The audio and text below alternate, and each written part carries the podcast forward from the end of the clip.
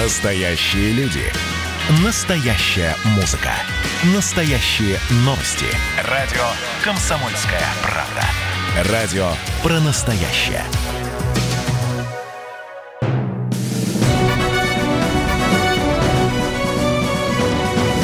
Клуб знаменитых путешественников. Совместный проект Русского географического общества и радио «Комсомольская правда». Здравствуйте, уважаемые радиослушатели. В эфире программа «Клуб знаменитых путешественников». У микрофона постоянно ведущий Евгений Сазонов. В гостях у меня сегодня весьма интересный путешественник, э, ведущий телепрограммы «Моя планета», видеоблогер и журналист Михаил Ронкайнен. Но прежде чем он нам все расскажет, наша традиционная рубрика «Новости РГО». Клуб знаменитых путешественников. 28 июля в московской штаб-квартире Русского географического общества состоится заседание жюри шестого фотоконкурса «Самая красивая страна». Впервые на мероприятии сразу объявят имена всех победителей. Они лично примут поздравления, потому что все финалисты будут участвовать в заседании в режиме видеоконференции. За шесть лет проведения конкурса число присланных снимков превысило полмиллиона. В этом году пришло 59 538 снимков от 8 600 45 авторов. В финал вышли по 10 фотографий в номинациях основного конкурса и по 5 в номинациях детского. Русское географическое общество ищет медиа-волонтера в экспедицию на парусных яхтах по Арктике. В задачу волонтера войдет написание репортажей и фотосъемка. Тревел-журналистом в арктической экспедиции может стать каждый. Главное – талант, любовь к путешествиям и отсутствие морской болезни. Также приветствуется опыт яхтинга. Заявки принимаются на почту пресс-собака.рго.ру. И грустная новость напоследок. Ушел из жизни популярный телеведущий Александр Беляев. Ученый, член экспертного совета национальной премии «Хрустальный компас» и член РГО умер на 72-м году жизни. Александр Вадимович работал в Институте географии Академии наук с начала 70-х. В 1998-м Беляев стал ведущим прогноза погоды на НТВ. Вел передачи «Азбука синоптика», «Сразись с нацией», «Солнечно без осадков». Озвучивал документальные фильмы. В последние годы Александр Беляев боролся с онкологическим заболеванием. Клуб знаменитых путешественников скорбит о тяжелой утрате и выражает соболезнования родным Александра Вадимовича. Клуб знаменитых путешественников. Михаил, судя по вот этим вот всем твоим рассказам, которые я смотрю в интернете, ты недавно был заперт, э, попал в Эквадоре на месяц э, в гостинице, не мог уехать. То есть оказался в такой жесткой... Даже не на месяц? Даже больше. оказался, ты оказался да, в такой да. жесткой изоляции за границей. Вот как ты это время жил? И, собственно, сколько ты там жил? Сколько тебе там пришлось жить? Я жил ровно два месяца, с середины марта до середины мая. И, ну, ничего сложного на самом деле не было. Я жил в закрытом отеле на берегу океана, на первой линии. А, то есть, когда я уже понял, что Эквадор закрывается окончательно и скоро закроют дороги внутри страны, границы он к тому времени уже закрыл. Я искал специальное место, стал искать э, место, где можно нормально пересидеть неопределенный срок. И вот нашел такой отель э, в маленькой серферской деревне Монтанита. Планировал выучиться там на серфе кататься, но вслед за дорогами э, закрыли еще и океан. Так что я просто сидел, смотрел на океан и э, мечтал. Одна из моих мечт это была вернуться в Россию, и я ее реализовал. Вот сейчас я досиживаю э, двухнедельный карантин в Петербурге, никуда не выхожу. И я хочу сказать, что м, карантинить в Эквадоре было легче, чем э, в Петербурге. А почему? Потому что э, в Эквадоре я был в отеле в гигантском. А, большая территория, простор, океан. А здесь я сижу в небольшой комнате, тоже в отеле, ну, в двух комнатах. И это, конечно, дает немного на психику, потому что персонал отеля ему дали указание не выпускать меня из э, отеля, из, из комнаты даже. То есть я даже не могу выйти за пределы комнаты в коридор, и раз в день ко мне приходит товарищ участковый ха, проверять, на месте ли я или нет. В Эквадоре такого не было. В Эквадоре я не был как потенциальный зараженный. Здесь-то я в Россию приехал, и сразу на меня ярлык повесили. Типа, ты можешь быть заражен. А в Эквадоре я был как все, как а, обычные люди. Я ходил по отелю, мы могли перемещаться и внутри нашей деревни вне комендантского часа до двух часов дня. Спокойно, да, все было хорошо, спокойно, никакого давления.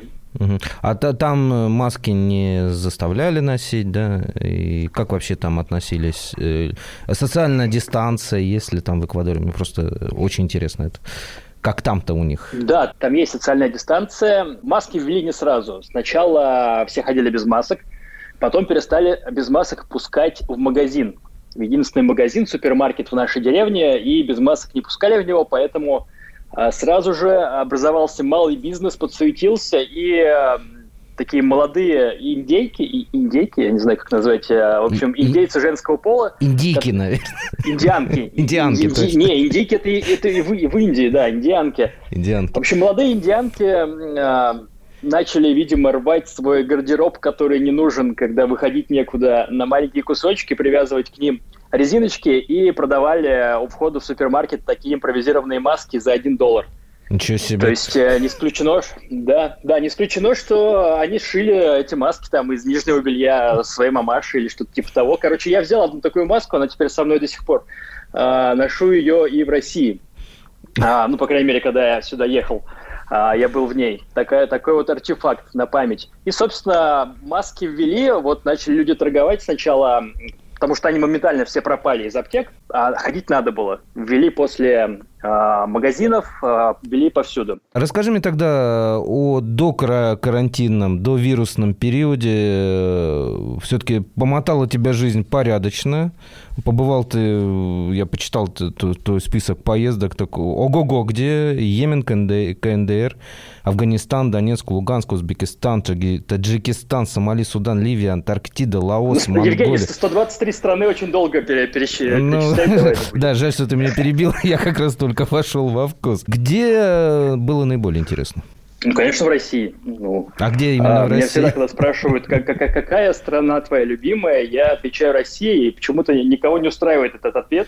Меня он а абсолютно я знаю конкретное устраивает. место в России. Так, ну, поделись. Я Меня знаю кон- конкретное место, где в России, это Петербург. Я, собственно, сейчас здесь потому и сижу. У меня есть квартира в Москве, и я мог бы там карантинить спокойно, но я приехал в Петербург.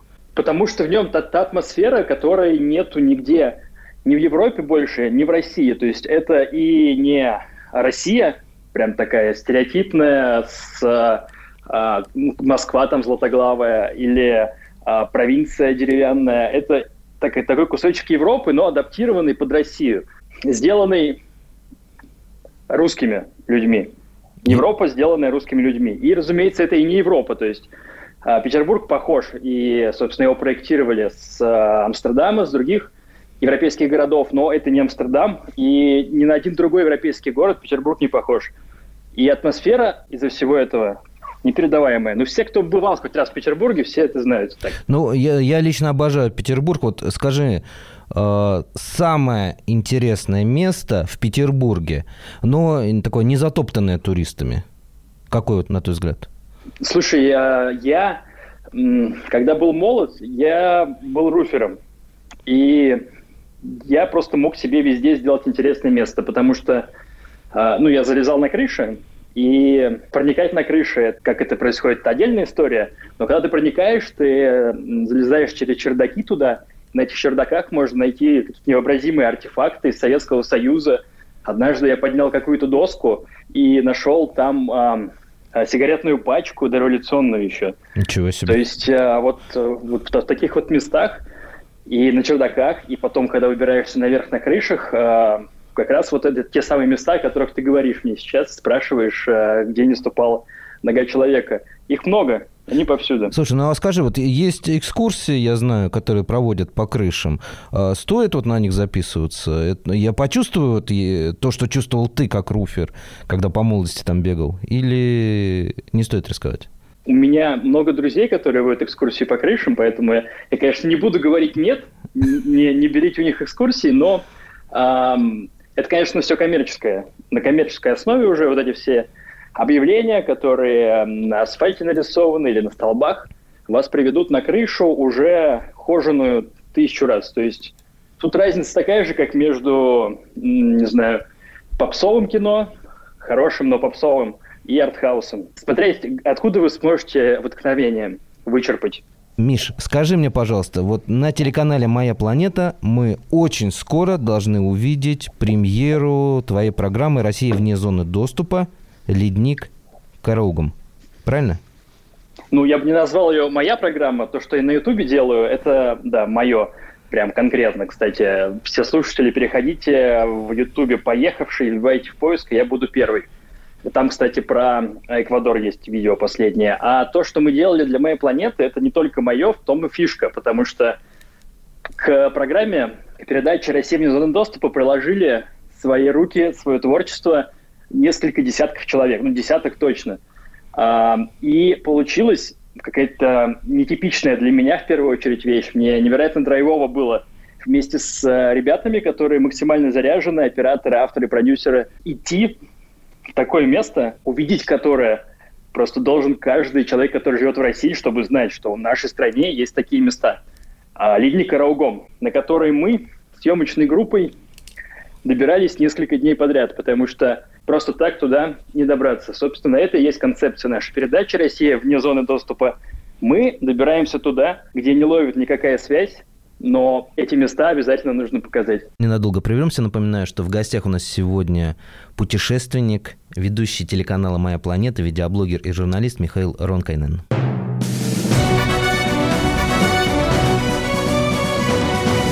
Клуб знаменитых путешественников. Совместный проект Русского географического общества и радио «Комсомольская правда».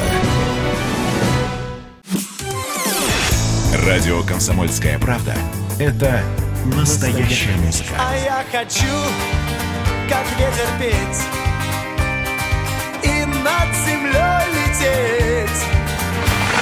Настоящие эмоции Это фиаско, братан. и настоящие люди. Я мечтал быть космонавтом с детства. Это счастливый мальчишка своего детства, потому что я осуществил свою мечту. Радио «Комсомольская правда». Живи настоящим.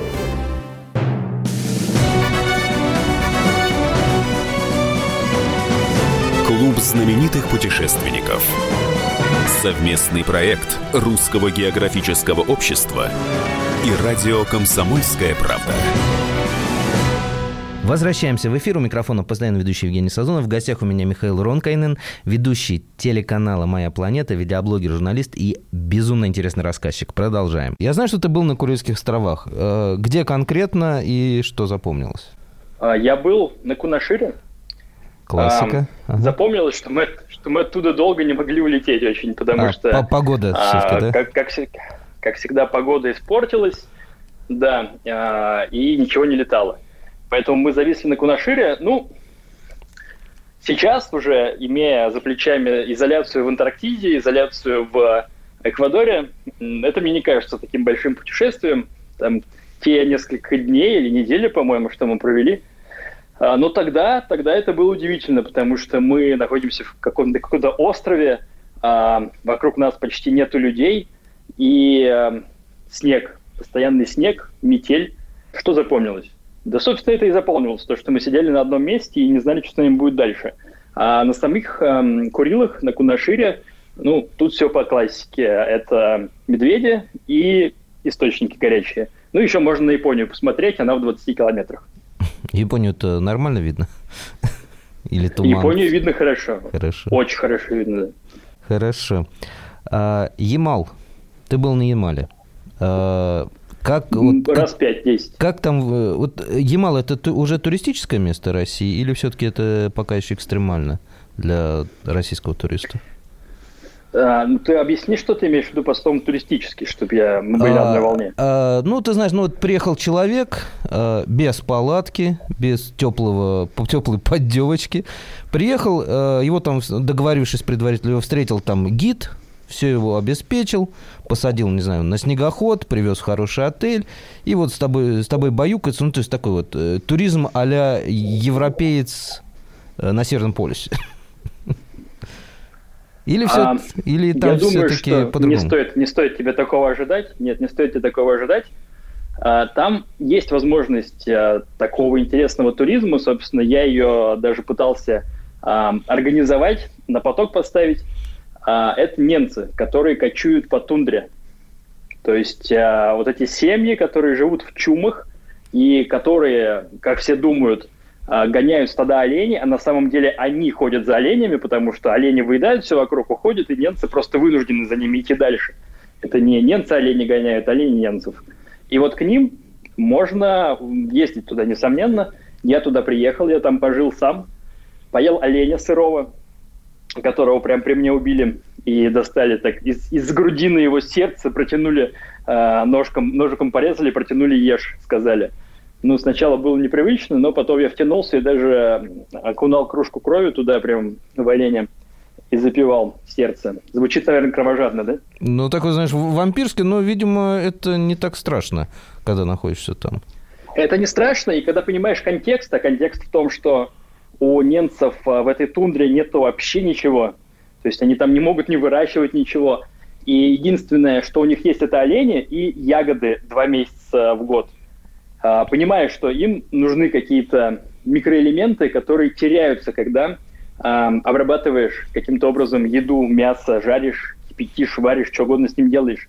Поэтому для них поедание сырого оленя это просто возможность не слечь от недостатка витаминов. Угу. Но ты приезжал туда как э, турист, да? Ты договорился предварительно? Я, я, я, я, сам, я, я сам все это организовывал, и вот дальше я думал э, возить туда других людей. Uh-huh. Но э, оказалось, что это занимает гораздо больше времени, чем я рассчитывал, и я это делать перестал. Точнее, я даже не начал это делать. Но да, в принципе, немцы готовы принимать у себя людей, это дополнительный заработок для них. А для иностранцев, для россиян даже, которые туда приедут, это, ну, несомненно, фишка. Пожить в чуме, походить за оленями, а, там выйти, выйти из этого чума, так расправить плечи, закричать «Ямал» или что-нибудь типа того, «Россия». Это круто, это круто, и это один из тех как раз потенциалов, одна из тех возможностей, о которых я говорил в начале нашего разговора. Ну, да, это интересно, конечно, так необычно, очень-очень-очень. Ладно, давай перенесемся в другое место. У нас осталось немножко времени. А, Чечня. Чечня, а, туристический Чечня. регион. Можно ли туда ехать? Нормально ли там относятся э, к туристам, скажем так, к людям, которые едут автостопом? Или же пока еще рано? Пока еще регион такой сложный. Сейчас очень туристическое место, прям а, одно из самых туристических мест э, России, я хочу тебе сказать. Во-первых, там абсолютно безопасно, и по рейтингу, по-моему, который прокуратура делала, в прошлом году а, Чечня заняла первое место по безопасности в России. И я верю, то есть, то есть понятно, что это Чечня, там могли нарисовать, но нет. В Чечне тебя никто не тронет. Иностранца, не иностранца, а не чеченца никто не будет трогать, и там абсолютно нету такой бытовой, э, бытового криминала, воровства, например, например потому что если кто-то решится украсть у кого-то кошелек, сумку, да что угодно, то он тем самым положит на весь свой рот, на весь свой тейп э, клеймо. И, э, разумеется, за этим следят. То есть такие неформальные понятия тут э, в ходу. Не сказать, что это соотносится с законами российскими, это скорее такие неформальные родовые понятия. А, поэтому никто не трогает иностранцев, все дружелюбные, если шорты не носишь особенно. И сейчас там строится куча мест, насколько я знаю, там сейчас построили уже два горнолыжных комплекса. Это и отели с ними вместе. Ведучи, да, все-таки они достроили? Ведучи они достроили, еще они построили один на казино Ами. А, даже так? Интересно. Да. То есть... Э, они, они как-то прям очень быстро строят сейчас, да. Э, горы, и, значит, горы летом и горы зимой, получается, да? Что там посмотреть? Горы летом, э, горы, озера зимой. Горы, озера. О, э, летом, летом озера, да, горы, и зимой тоже горы. Ты прямо открываешь для меня целый мир. Ты открываешь для меня внутренний туризм, Михаил. Спасибо тебе огромное. И, собственно, спасибо от наших радиослушателей тоже, потому что наша программа, к сожалению, подошла к концу. Честно говоря, бы слушал и слушал бы, впитывал и впитывал. Напомню, что в гостях у нас был Михаил Ронкайнен, э, ведущий телепрограммы «На моей планете», видеоблогер, журналист, очень опытный путешественник, прекрасный рассказчик. Смотрите, кстати, его записи на Ютубе в какой в каком... поехавший, поехавший, вбиваете в поиске поехавший, и там я буду на первом месте. Да, не, не ошибитесь. Название не, канала такое. Не понаехавший, а поехавший. вот. У микрофона был с Михаилом Евгений Сазонов, постоянно ведущий. Слушайте нашу программу, встретимся ровно через неделю. Надеюсь, что в очень скором времени все мы вернемся к путешествиям, к тому, что увидим снова мир или хотя бы Россию. Изучайте географию царицы наук и мечтайте, мечтайте и путешествуйте.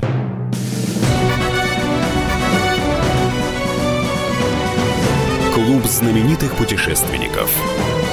Совместный проект Русского географического общества и радио «Комсомольская правда».